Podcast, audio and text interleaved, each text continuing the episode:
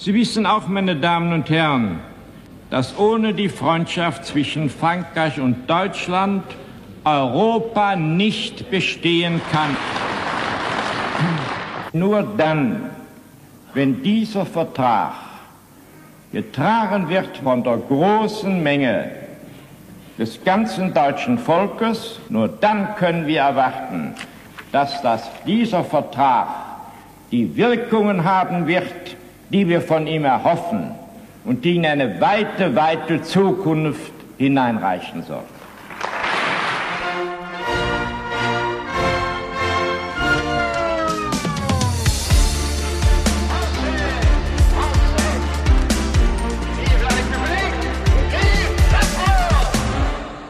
Konrad Adenauer und Charles de Gaulle reichten sich die Hand am 22. Januar 1963, besiegelten die beiden Staatenlenker die Aussöhnung der einstigen Erbfeinde. Herzlich willkommen zur Folge 34 von Frankophil mit Andreas Noll am Mikrofon.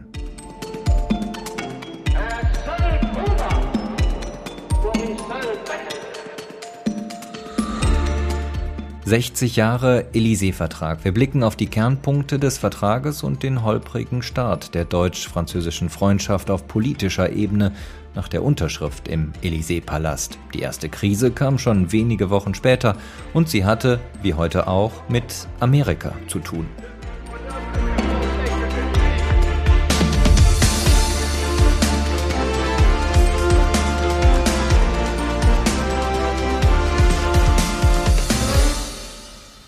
War es gestern unsere Pflicht, Feinde zu sein, ist es heute unser Recht, Brüder zu werden. Mais an der Seite der Alliierten hatte Charles de Gaulle den Widerstand des freien Frankreichs gegen die deutschen Besatzer organisiert. Nun kam dieser Mann im Sommer 1962 nach Deutschland und reichte dem einstigen Kriegsgegner die Hand. Und anders als es dieser zögerliche Applaus vermuten lässt, schwappte Charles de Gaulle auf seiner Deutschlandreise vier Monate vor der Unterzeichnung des Élysée-Vertrags eine Welle der Begeisterung entgegen. Daran erinnert sich Adenauers Dolmetscher Hermann Kusterer. Sogar im eigentlich atlantisch ausgerichteten Hamburg war der Jubel groß. Und da waren wir da oben im Rathaus zur Eintragung ins Goldene Buch. Und dann gingen wir durch den, den Flur im zweiten Stock, glaube ich, war es, also weit oben. Und dann kam da aus, plötzlich ein, ein dumpfes Geräusch von der Straße herauf. Und irgendjemand sagte, das kann nicht sein. Das ist ein Wunder. Und der de Gaulle hat gemerkt, was da los war, dass da nämlich sich unten eine große Menschenmenge versammelt hatte. Die schrien, Vive de Gaulle, Vive de Gaulle, die ganze, er ging dann zu einem Fenster und es war ein Jubelschrei von da unten, äh, das kann man sich nicht vorstellen, äh, als er am Fenster erschien, hat er die Arme weit ausgebreitet, hat seine ganze Lungenkraft zusammengesammelt und runtergebrüllt, es lebe Hamburg! Es lebe Deutschland! Es lebe unsere deutsch-französische Freundschaft! Das war Hamburg wo man, wo man ihm alles verwirrt hat, die gesagt hat, ach, da kommt ja keiner, das interessiert keinen. Hermann Kusterer, damals Chefdolmetscher im Auswärtigen Amt über de Gaulles Station in Hamburg. Jubelnd empfangen wurde der Präsident auch in Duisburg, in der Hauptstadt Bonn oder bei seiner Rede an die Jugend in Ludwigsburg. Wir sprechen heute über diese Rede, den Élysée-Vertrag und die Krisen im deutsch-französischen Verhältnis, die es heute gibt, die es aber auch in der Vergangenheit immer wieder gegeben hat Unmittelbar nach der Unterzeichnung des Élysée-Vertrages zum Beispiel hatte die französische Seite das Jahrhundertwerk schon fast abgeschrieben. Zu Gast ist heute der ehemalige deutsche Diplomat und Botschafter Helmut Elfenkemper, der mehrfach auf Posten war in der deutschen Botschaft in Paris, vor allem während der kritischen Zeit der Wiedervereinigung. Und wir sprechen mit dem deutschen Historiker Ulrich Pfeil. Er lehrt heute als Professor an der Université de Lorraine. Man braucht ja nur die Flamme in ihren Augen zu beobachten, die Kraft ihrer Kundgebungen zu hören, um überzeugt zu sein dass diese Begeisterung Sie zu den Meistern des Lebens und der Zukunft auserkoren hat. Ja, der französische Staatspräsident Charles de Gaulle spricht Deutsch, trifft damit auf Begeisterung in Deutschland bei der Jugend, aber nicht nur bei der Jugend. Aber auch ein freundlicher Empfang für den Bundeskanzler Adenauer in Frankreich ein paar Wochen früher. Adenauer selbst hat damals gesagt, er habe nur, Zitat, sehr, sehr selten ein paar böse Gesichter gesehen. Herr Pfeil, wie erklärt der Historiker diesen Jubel für den einstigen Erbfeind so kurz, so wenige Jahre nach dem Krieg? Naja, also de Gaulle sagt ja den deutschen Jugendlichen in Ludwigsburg, dass die Deutschen ein großes Volk seien, obwohl sie in der Vergangenheit auch mal den einen oder anderen Fehler gemacht haben. Und sowas hörte natürlich die deutsche Bevölkerung, auch gerade die deutsche Jugend, relativ wenige Jahre nach dem Ende des Krieges, nach den Verbrechen der Nationalsozialisten, hörten sie natürlich solche Worte gerne. Da muss man natürlich auch sagen, dass in der Zeit zwischen 45 und 62 schon einiges passiert war. Es gab in diesen Jahren schon gerade auf gesellschaftlicher Ebene eine Reihe von Aktivitäten, die eben auch diese beiden Länder zusammengebracht hat. Und wenn man nochmal guckt, wir sind im Jahre 62, ein Jahr zuvor wurde die Berliner Mauer gebaut. Also wir sind im Kalten Krieg. Im Jahre 62 Kuba-Krise. Ja, also wir haben eine Weltpolitik, in der Deutschland natürlich im Zentrum von vielen Ereignissen steht. Mauerbau, dann kurz danach am Checkpoint Charlie, die amerikanischen und sowjetischen Panzer stehen sich gegenüber. Also ein dritter Weltkrieg war ja gar nicht auszuschließen für die Zeitzeugen und Zeitgenossen der damaligen Zeit. Also es war eine unruhige Situation und in gewisser Weise der die Inkarnation der französischen Resistance. Charles de Gaulle spricht ja in Ludwigsburg zu der Jugend, aber er wendet sich ja auch in Duisburg zum Beispiel an die Arbeiter, in Hamburg Blankenese an die deutschen Offiziere und hat noch weitere andere Reden gehalten. De Gaulle wusste auch, er muss sich an das ganze sozusagen westdeutsche Volk, das muss man ja auch sagen, richten. Und da hat er natürlich den Nerv der Deutschen getroffen, so würde ich es damals sagen. Herr Elfenkemper, Sie waren damals ein Teenager. Welche Erinnerungen haben Sie an diesen Besuch de Gaulle's in Deutschland und dann später den Abschluss, die Unterschrift unter diesen Élysée-Vertrag im Januar 1963? Also ich kann mich gut daran erinnern, an die Reise de Gaulle's in Deutschland. Die Bilder, die ja in Erinnerung geblieben sind.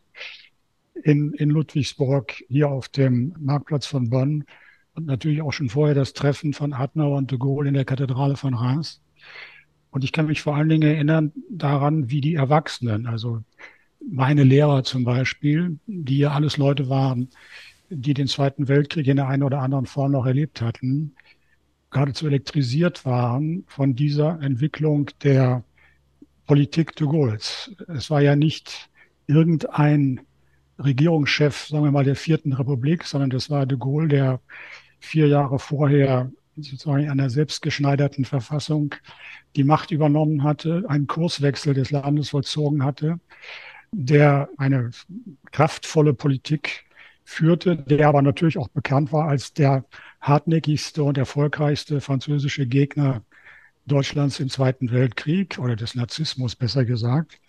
Und dass der nach Deutschland kam und den Leuten sagte, ihr seid das große deutsche Volk, ich reiche euch die Hand, das hat, glaube ich, die ältere Generation noch mehr beeindruckt als die junge. Und dass er von vornherein die junge Generation einbezogen hat, war natürlich ein äh, geradezu genialer Zug auch in der Vorbereitung und Organisation dieses Besuchs, der sich tief eingegraben hat. Herr Pfeil, Sie haben gerade schon durchklingen lassen, dass in den 50er Jahren doch auch eine gewisse Vorarbeit für diesen Élysée-Vertrag schon geleistet wurde in der Vierten Republik. Welche Bedeutung hatte dann am Ende diese Beziehung, dieses Duo Adenauer-de Gaulle für den Vertrag?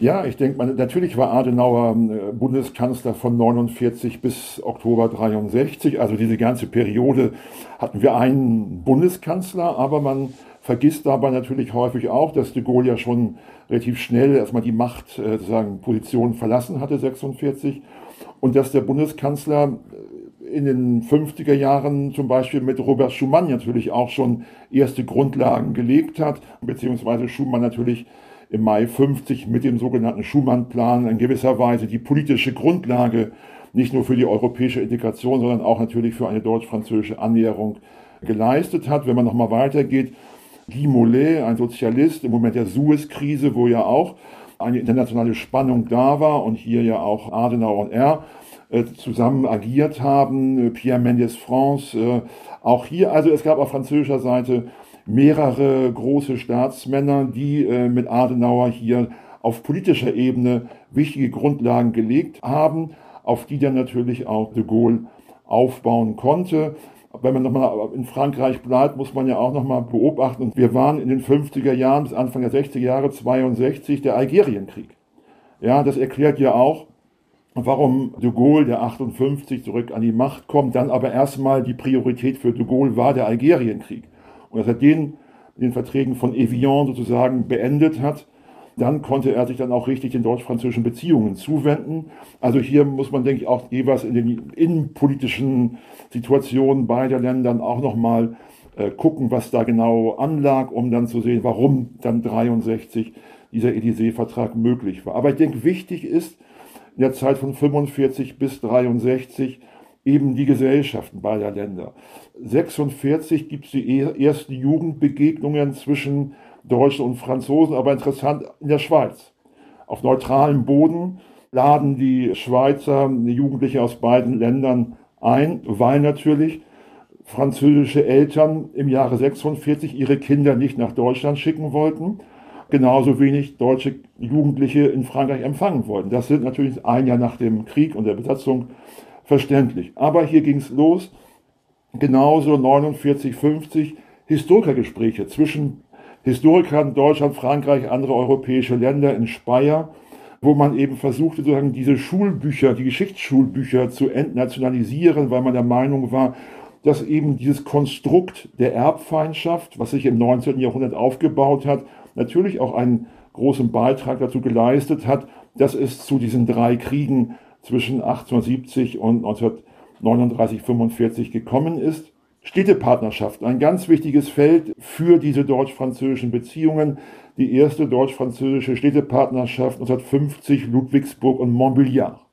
Ja, und das ist ein neues, man kann ein neues Format der Begegnung gewesen. Bis 63 gab es dann eine Reihe weiterer Städtepartnerschaften. Aber dann sieht man auch, der Élysée-Vertrag war so ein Katalysator für viele Bereiche äh, und eben auch für das Format der Städtepartnerschaften. Ab 1958 gab es auch Städtepartnerschaften zwischen der DDR und Frankreich, was man häufig vergisst.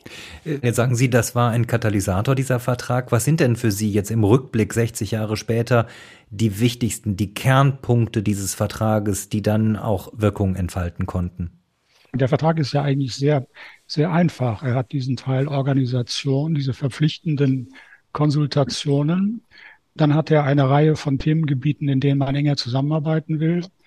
Und schließlich hat er äh, die Vorschau auf eine zu gründende Institution und das ist eben das Jugendwerk. Und das war natürlich eine gute Idee. Und wie Herr Pfalz recht sagte, äh, Katalysatoreffekt, das wurde ja unmittelbar äh, spürbar in den Jahren danach. 1965, also etwa anderthalb Jahre nachdem der, das Jugendwerk im Juli 63 gegründet worden war, machte meine Schulklasse aus äh, nördlich von Münster eine Klassenreise nach Frankreich, Jugendherberge in Chartres, Besuche in Paris.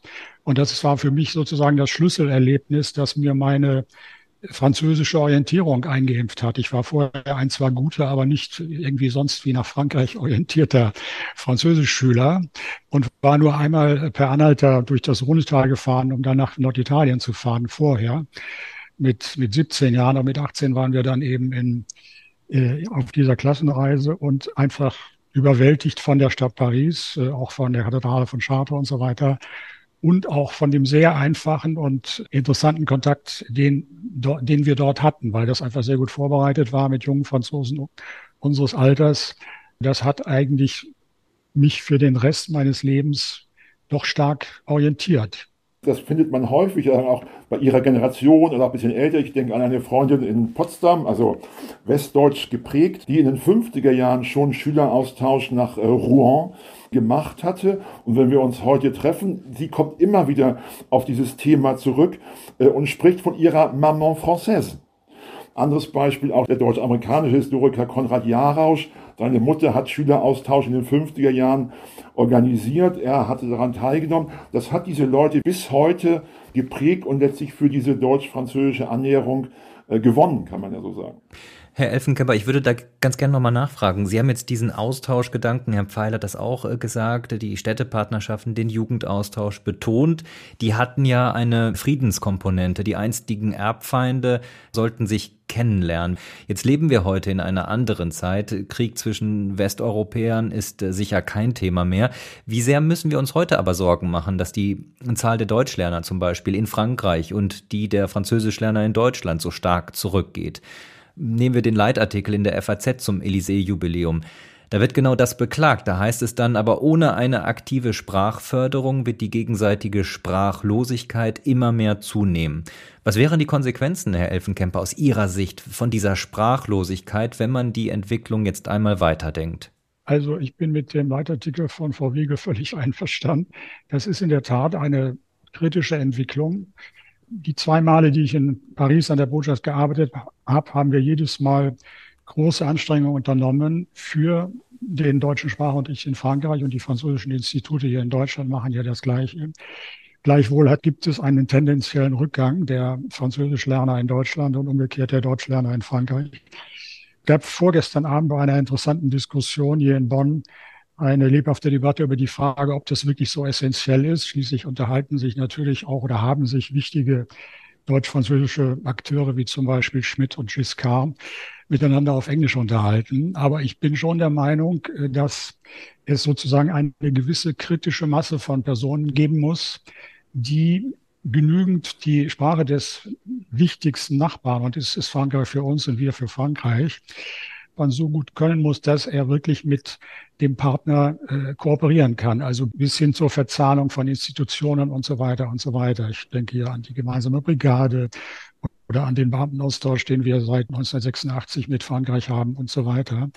Diese Affinität zum Land, einschließlich einer gewissen Kenntnis der Sprache, ist das sozusagen das Öl im Getriebe, das die, die Ebene unter der großen Politik am Laufen hält, dass sie effizienter macht und so weiter und so weiter.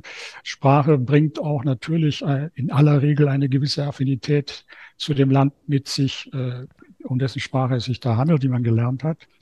Gleichwohl muss man natürlich sehen, dass die, dem säkulären Trend äh, zum Englischen oder auch zu anderen Sprachen schwer, äh, sagen wir mal, dem schwer etwas entgegenzusetzen ist. Das hängt mit der Attraktivität, mit dem ökonomischen Nutzen und so weiter zusammen. Es hängt zusammen mit dem Elternwillen, aber natürlich auch mit dem Schülerwillen, der heute vielleicht noch eine größere Rolle spielt als der Elternwillen, den man beachten muss. Und wir müssen uns da weiter anstrengen. In der Hoffnung, dass wir nicht am Ende nur noch über eine Drittsprache miteinander äh, kommunizieren. Herr Pfeil, das Vertrauen in den Partner, in den französischen Partner auf deutscher Seite, aber auch andersherum, ist ja trotz dieser dramatischen Entwicklung bei der Sprachvermittlung da. Im Herbst 2022, also gerade ein paar Monate her, da gab es eine Umfrage, demnach vertrauen 84 Prozent der Deutschen Frankreich. Und das ist dann Platz Nummer eins mit großem Abstand. Äh, dann folgen Großbritannien und die USA. Glauben auch Sie, dass das in Gefahr gerät, wenn die Sprachkompetenzen verloren gehen? Also die, die, diese Zahlen, die Sie sagen, sind ja relativ konstant über die letzten 10, 15, 20 Jahre. Also ein wechselseitiges Vertrauen, was da ist. Und selbst wenn es mal Momente der Spannungen gab, ist dieses Vertrauen, denke ich, immer da gewesen in den letzten Jahren und äh, hat sich wenig verändert. Aber ich denke, die Problematik ist, wenn diese Sprachkompetenzen noch weiter zurückgehen, dass das Deutsch-Französische zu einem Elitenphänomen wird wie es meinetwegen in den 20er Jahren war, also wo die, die, diese gesellschaftliche Verankerung der deutsch-französischen Annäherung nicht da war, die, und das war ja auch die große Idee nach dem Zweiten Weltkrieg, man muss diese deutsch-französische Annäherung in alle Milieus der Gesellschaft bringen. Das hat man schon äh, in den 50er Jahren gesagt. Das hat natürlich das deutsch-französische Jugendwerk auch dann umgesetzt, indem sie Programme für Bäcker und Landwirte und für Milieus vorgeschlagen haben, die bisher von diesem Austausch eigentlich weniger profitiert hatten. Wir sehen das ja ganz konkret auch an meiner Universität in Metz grenznah zu Saarbrücken. Man weiß, dass man in Lothringen, wenn man Deutsch kann, kriegt man einen Job. Trotzdem ist die zweite Fremdsprache in der, also hinter dem Englischen, ist dann immer wieder auch Spanisch. Und da fragt man sich natürlich, Sie haben vorhin von den wirtschaftlichen Argumenten gesprochen. Hier geht man sozusagen gegen diese Argumente gegen an und lernt dann trotzdem vielleicht Spanisch. Was auf deutscher Seite, finde ich, mittlerweile schon sehr antiquiert herkommt, ist natürlich, dass die lebendigen Fremdsprachen in Deutschland mit dem Latein konkurrieren, was in Frankreich nicht der Fall ist. Auch da kann man sich mal Gedanken machen, ob man nicht diese Konkurrenz zum Latein in Deutschland, ich will hier kein Latein abschaffen in Deutschland, aber es sollte nicht in der Konkurrenz sein zu den lebendigen Fremdsprachen. Die Botschaften, Diplomaten und andere Träger, auch die Deutschlehrerverbände, Französischlehrerverbände versuchen seit Jahrzehnten ja, dieses Sprachenproblem zu lösen. Man erwähnt immer wieder, als Tokyo Hotel vor Jahren mal so erfolgreich war und in Frankreich auch Resonanz hatte, da gingen die Lernerzahlen äh, überall hoch, das war ein Strohfeuer. Ja, aber die Frage ist natürlich, wie mache ich diese ähm, Partnersprache wieder sexy? Ja, darum geht's ja. Da gibt es natürlich Probleme. Und äh, es gibt jetzt ja auch ein neues Papier hier, äh, jetzt kurz vorm Elysée-Vertrag hier vom 60. Geburtstag von beiden Seiten. Ich bin nicht der Meinung, dass das ein großer Wurf ist. Ja, da sind sehr traditionelle Ideen äh, drin äh, und ich glaube nicht, dass das zu einem Durchbruch führen wird. Aber das sind natürlich, wir beobachten, Deutschdepartements in Frankreich haben geschlossen die letzten 20, 30, 20 Jahre vor allen Dingen. Wenige Studenten machen es nur noch, trotz, wir haben zu wenig Deutschlehrer äh, in Frankreich auch, äh, weil der Lehrerjob auch nicht mehr so attraktiv ist. Das ist eine allgemeine Tendenz. Also Probleme sind da und ich glaube, keiner hat eine Lösung. Das haben Sie ja eben auch in gewisser Weise angedeutet. Wie macht man das, dass man dieses Englische, sozusagen die Dominanz des Englischen ein bisschen abschwächt? Äh, es gab ja in Frankreich die sehr äh, erfolgreiche Initiative vor Jahren, dass man mit Englisch und Deutsch im gleichen Moment beginnt. Damit war die Konkurrenz weg. Das wurde unter Hollande abgeschafft unter Macron wieder eingeführt, also hat aber nie wieder diesen Elan bekommen. Problem Sprache, aber es gibt natürlich auch äh, politische Probleme und Probleme, deren Gründe schon vor 60 Jahren äh, bekannt waren.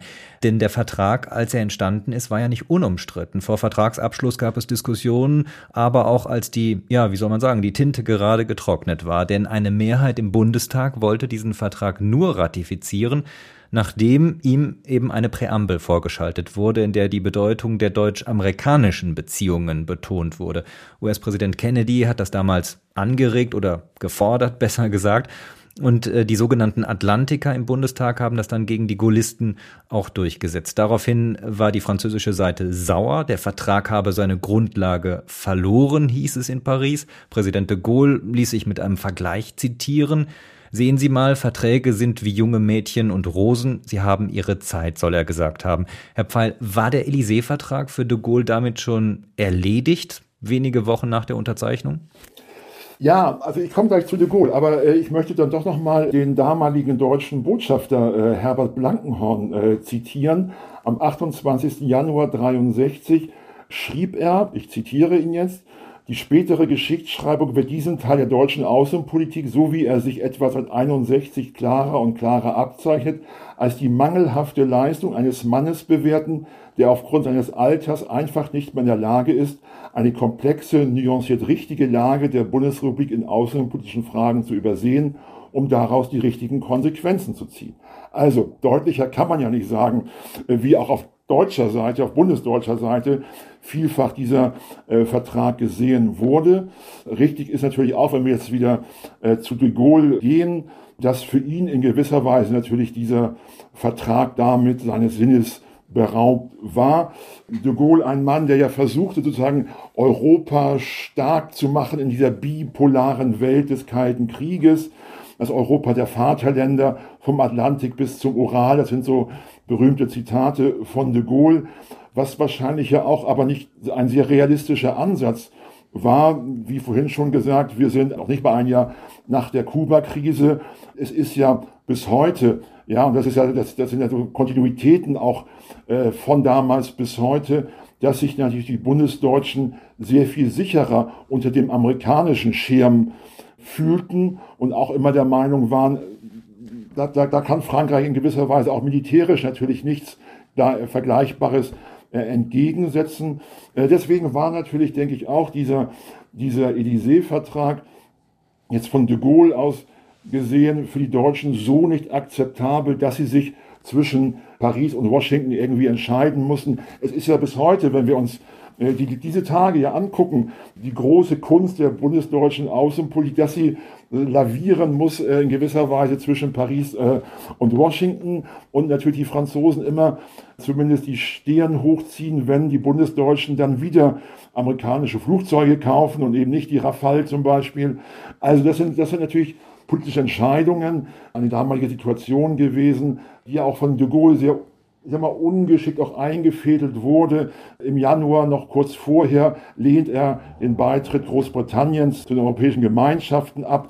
Und er musste ja wissen, dass es eine um, politische Nähe auch zwischen bundesdeutschen Politikern und Großbritannien gab. Äh, führende Sozialdemokraten waren im Exil in, in Großbritannien. Also man kann sich auch wieder fragen, ob de Gaulle nicht sehr hellsichtig war, als er es damals ablehnte, wenn man jetzt einmal an den Brexit denkt. Vielleicht hat er es damals in gewisser Weise schon vorausgesehen, diese ganzen Probleme, die dann ja auch mit dem späteren Beitritt äh, Großbritanniens kamen. Aber nochmal wieder, es gab ja sowohl auch gerade in der CDU diese beiden Lager der sogenannten Gaullisten und der sogenannten Atlantiker. Und wir sehen ja auch dann wahrscheinlich diese Motivation bei Adenauer. Er wollte seinen Nachfolger, und es war ja im Januar 63 klar, dass Ludwig Erhard ihm im, Herbst folgen würde und er wollte seine Nachfolge auf diese deutsch-französische Freundschaft festlegen und hat dann sicherlich auch nicht richtig eingeschätzt, wie das, wie diese Reaktionen dann in der Bundesrepublik waren. Dann haben die Amerikaner Druck ausgeübt auf die bundesdeutschen Politiker, sodass diese Präambel, die Sie angesprochen haben, hinzugefügt wurde. Damit war de Gaulle nicht zufrieden, damit war er sehr wütend, kann man ja so formulieren. Ein Zitat von de Gaulle soll er gesagt haben, die Amerikaner versuchen unseren Vertrag seines Inhalts zu berauben, sie wollen ein leeres Gehäuse daraus machen. Und warum das alles? Weil deutsche Politiker Angst haben, nicht genug vor den Angelsachsen zu kriechen.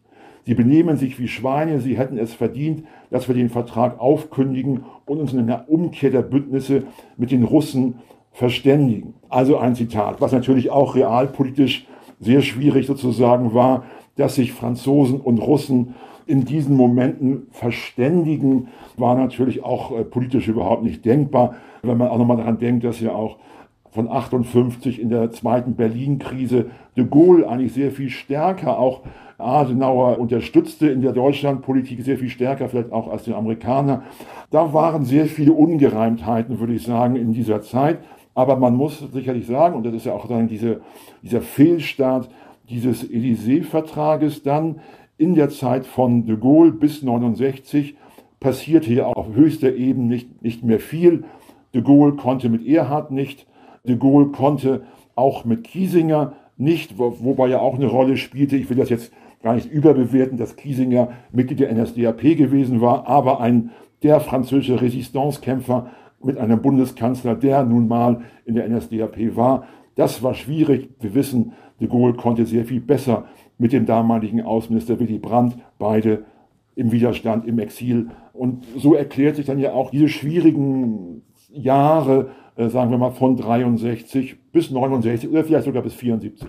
Herr Elfenkemper, Sie haben nicht nur Französisch studiert, sondern als Diplomat ab den 1970er Jahren im Auswärtigen Amt immer wieder ja, mit den französischen Beziehungen aus nächster Nähe zu tun gehabt. Äh, wie würden Sie das einschätzen, dieser Streit, den Herr Pfeil da erklärt hat zwischen Atlantikern und Gaullisten in Deutschland? Ist das eine Dauerbaustelle, ja, die bis heute noch nicht so richtig gelöst ist? Sicher ist die Irritation von de Gaulle unmittelbar danach ein Faktum. Man kann sagen, der Vertrag ist sagen wir mal, äh, stolpernd in Gang gekommen. Aber man muss dessen ungeachtet festhalten, der Vertrag hat dann eben seine eigene Wirkung entfaltet.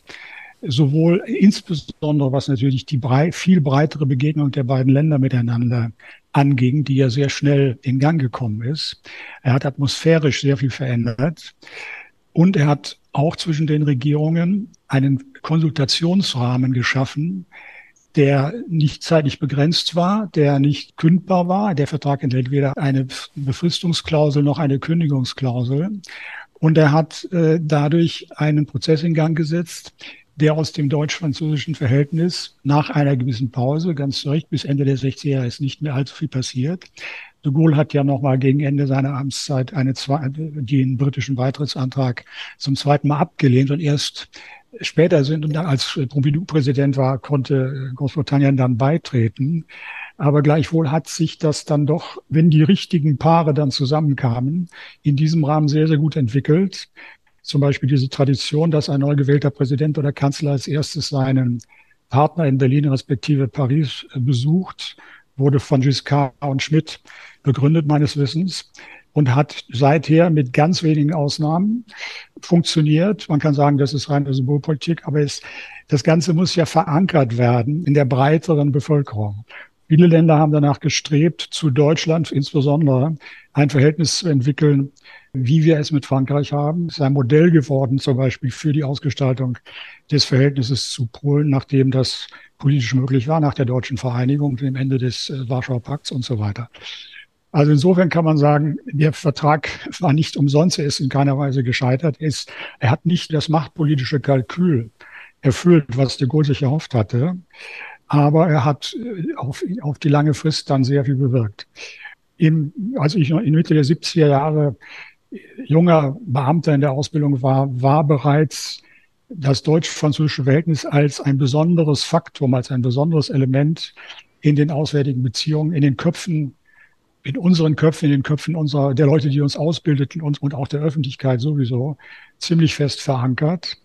Und als ich knapp zehn Jahre später zum ersten Mal in Frankreich gearbeitet habe, als zunächst ein Jahr als Austauschbeamter im Quai d'Orsay, was eine, auch eine Erfindung eines deutsch-französischen Gipfels war, die, da waren wir bereits 1986 auf einem gewissen Höhepunkt auch atmosphärisch der, des bilateralen Verhältnisses. Es war ja auch die sehr erfolgreiche äh, Zeit mit Giscard, lag ja schon hinter uns.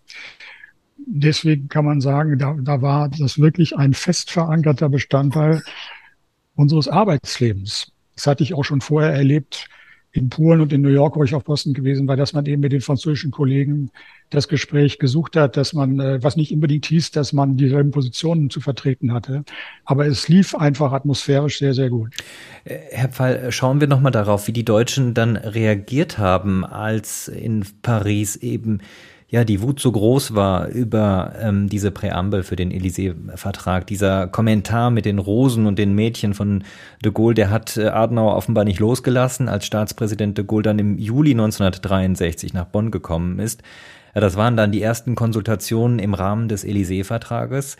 Da hat ihm Adenauer in der Tischrede geantwortet, ich zitiere das jetzt mal, ja, natürlich haben Sie Ihre Zeit, aber die Rose, und davon verstehe ich nun wirklich etwas, das lasse ich mir von niemandem bestreiten, ist die ausdauerndste Pflanze, die wir überhaupt haben. Sie hat hier und da Dornen, sicher, meine Damen und Herren, dann muss man sie mit Vorsicht anfassen, aber sie hält jeden Winter durch. So haben zum Beispiel die Rosen in meinem Garten drüben in Röndorf den harten Winter, den wir hinter uns haben, glänzend überstanden. Deswegen möchte ich das aufgreifen und sagen, jawohl, diese Freundschaft zwischen Frankreich und Deutschland ist wie eine Rose, die immer wieder Blüten bringt, die immer wieder Knospen treibt und wiederum Blüten bringt und die alle Winterhärte glänzend übersteht. Zitat Ende.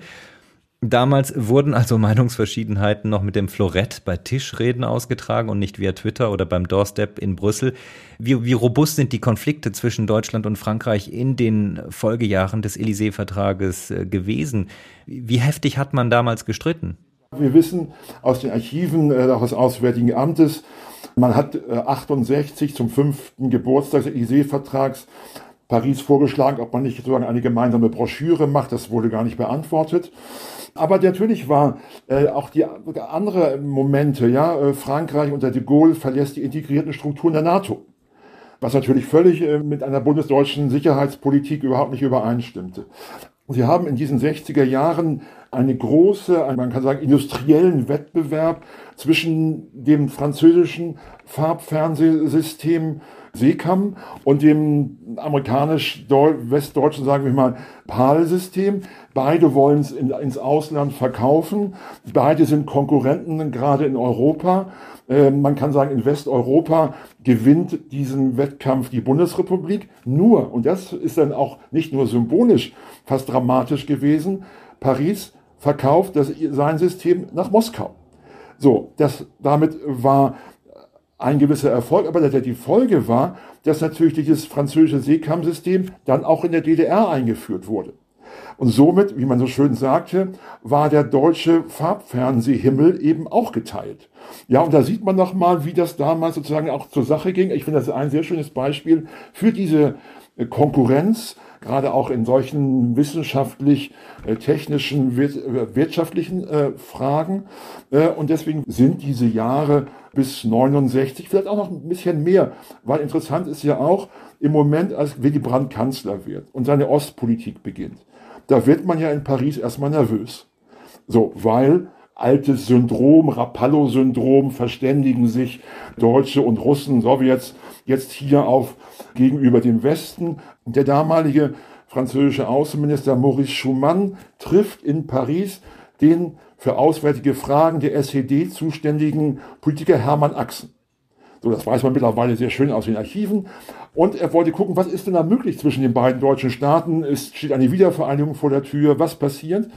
Er war in gewisser Weise dann Schumann beruhigt, als Axen ihm sagte, also wir wollen keine Wiedervereinigung, das ist nicht auf der, auf der Tagesordnung. Aber man sieht auch in dieser Zeit von Pompidou äh, gegenüber dieser ähm, sehr selbstbewussten ja auch Ostpolitik von Brandt, dass es da dann doch äh, auch ähm, ja, gewisse Ressentiments gab, Unsicherheiten gab.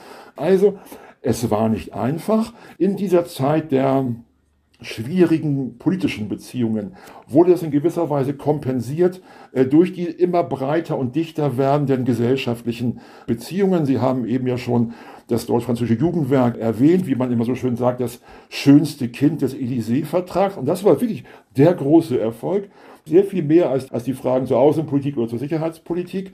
Äh, Städtepartnerschaften, vorhin schon angedeutet, blühen auf, es kommen immer neue hinzu.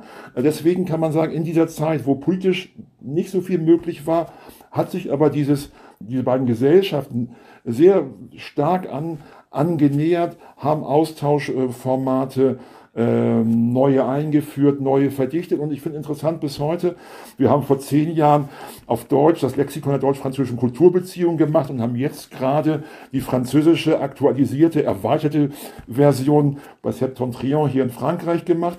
Es ist so dick geworden, weil es ja so viel Austausch gibt. Wenn wir ein vergleichbares Buch gemacht hätten zwischen Frankreich und Spanien oder zwischen Deutschland und Italien, das wäre alles sehr viel dünner aus äh, geworden als dieses als dieses Buch. Deswegen denke ich, muss man immer wieder betonen, wie wichtig diese gesellschaftlichen Beziehungen sind. Und ich fand, es war jetzt, jetzt vor wenigen Tagen auf Arte nochmal ein Film zu den deutsch-französischen Beziehungen. Da ging es zu 80 Prozent um Sicherheitsfragen und am Ende kamen dann die Gesellschaften und das war so ein bisschen wie die Folklore. Nein, ist es nicht. Es ist ganz wichtig, dass man das zusammen sieht. Ja, nur ich nehme mal ein Beispiel aus dem Jahr 1950. Schumann-Plan, Mai, kurze, kurze Zeit später die erste deutsch-französische Städtepartnerschaft. Der Bürgermeister von Montbéliard sagt, das ist sozusagen der Schumann-Plan auf gesellschaftlicher Ebene. Im gleichen Jahr wird in Mainz das Institut für europäische Geschichte gegründet. Es wird gesagt, das ist der Schumann-Plan der Geschichtswissenschaft. Also ich finde, das sind so zwei Beispiele, wo man sieht, wie eng diese beiden Sphären zusammenhängt und wie, wie, was man sich auch zusammen sehen muss. Herr Elfenkemper, äh, Sie können da aus dem Nähkästchen plaudern. Wie robust streiten französische und deutsche Diplomaten hinter den Kulissen?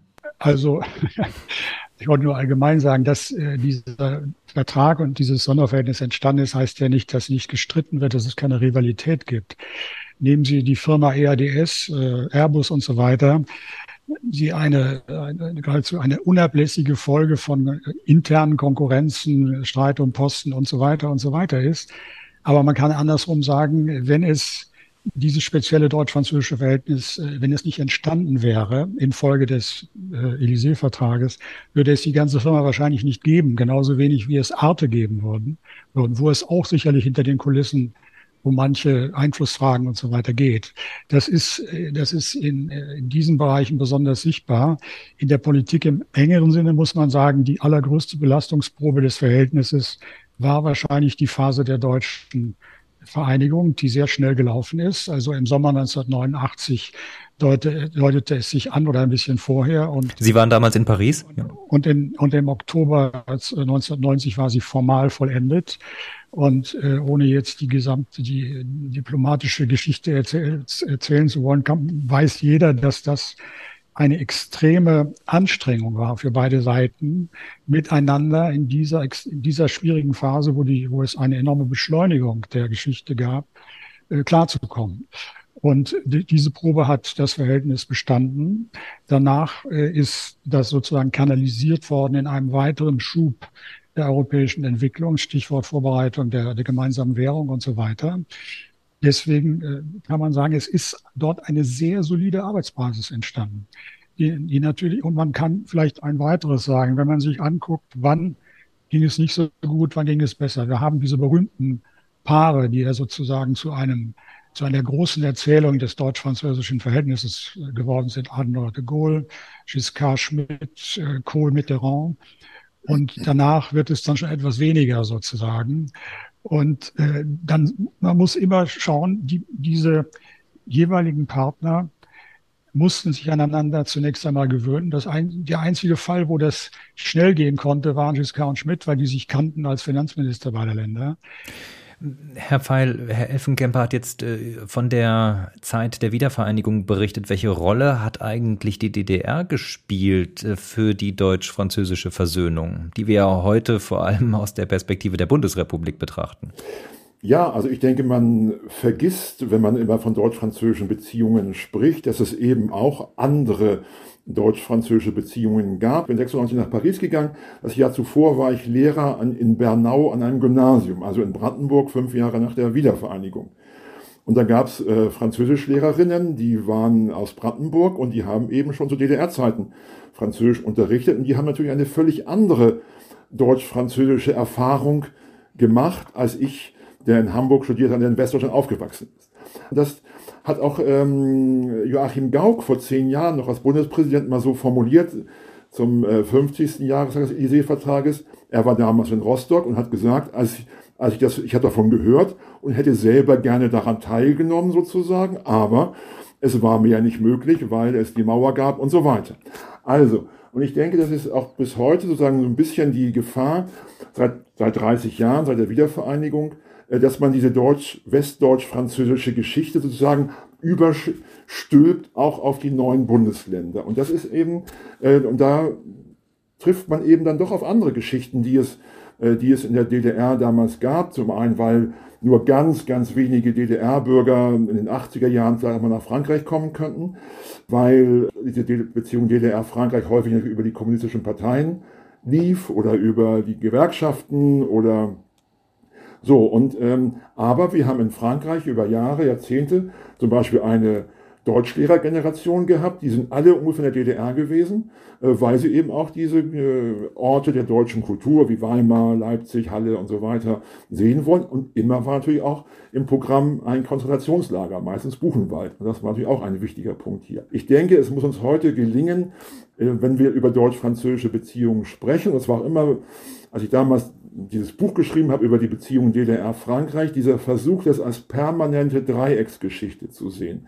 Die war natürlich asymmetrisch. Natürlich wissen wir, in allen Bereichen war, waren die Beziehungen zwischen der Bundesrepublik und Frankreich sehr viel dichter und enger als zwischen Frankreich und der DDR. Nur, meine These ist ja so ein bisschen, dass diese Dichte der westdeutsch-französischen Beziehung auch daraus resultiert, weil es die DDR gab.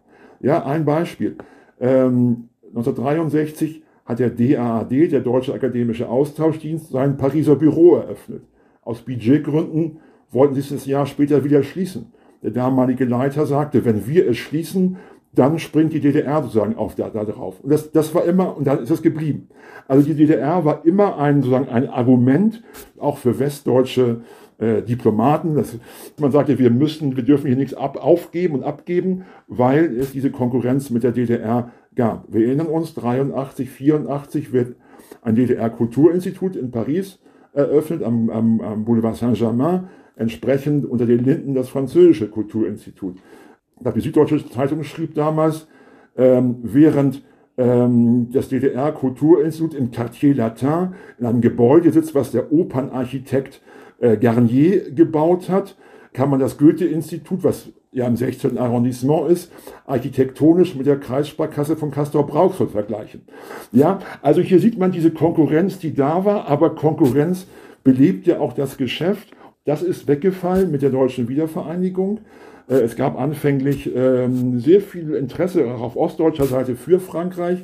Ähm, das ist dann, hat er nachgelassen. Aber wir, wir beobachten ja bis heute, dass gerade auch bei den Studenten nicht nur Berlin, sondern auch Leipzig beliebte Universitätsorte sind, wo man gerne hingeht, äh, wo man als Franzose überhaupt nicht in die Ossi-Wessi-Debatte reinkommt.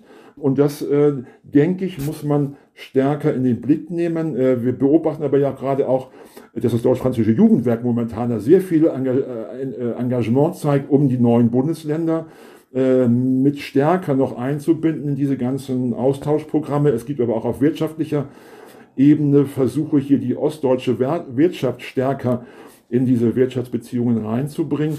Also ich denke, es ist wichtig und wir dürfen ja nicht vergessen, und wenn man so über deutsch-französische Beziehungen in Heidelberg, Köln oder Freiburg Vorträge hält und man sagt, ab 58 gab es Städtepartnerschaften zwischen der DDR und Frankreich, das glaubt einem keiner so ungefähr.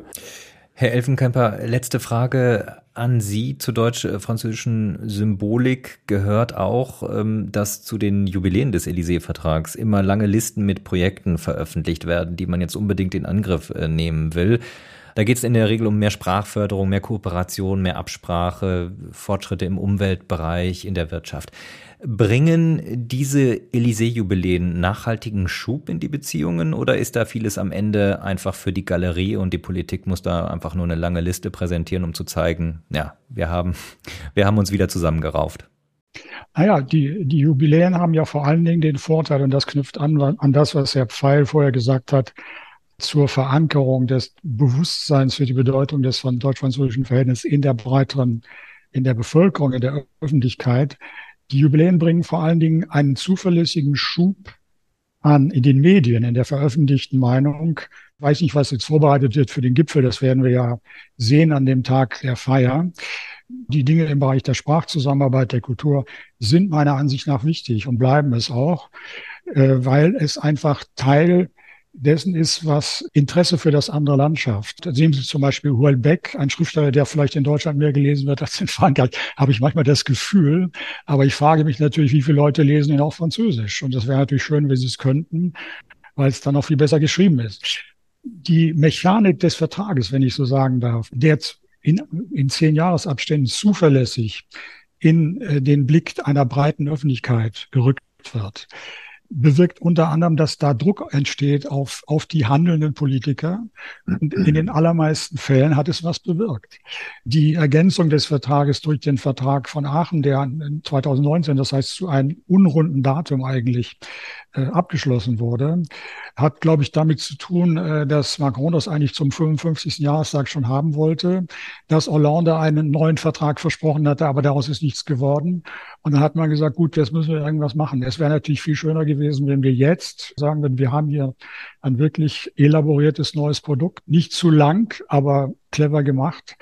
Aber gut, ich, ich bin ziemlich zuversichtlich die Basis unserer Zusammenarbeit ist schon tief verankert. Sie ist breit verankert in einer, in der öffentlichen Meinung, in der veröffentlichten Meinung vor allen Dingen. Und das wird uns auch in Zukunft über manche Differenzen, Rivalitäten, objektiven Schwierigkeiten hinweghelfen. 60 Jahre Élysée-Vertrag, der verstolperte Staat nach der Unterschrift. Das war heute ein zentrales Thema in Folge 34 von Frankophil. Ich sage Danke unseren Gästen, dem Historiker Ulrich Pfeil von der Université de Lorraine und dem früheren Botschafter Helmut Elfenkemper. Die wissenschaftliche Begleitung lag bei Landry Charrier. Der Dank geht auch an den Deutsch-Französischen Bürgerfonds und das Gustav Stresemann Institut in Bonn für die Unterstützung. Am Mikrofon war Andreas Noll.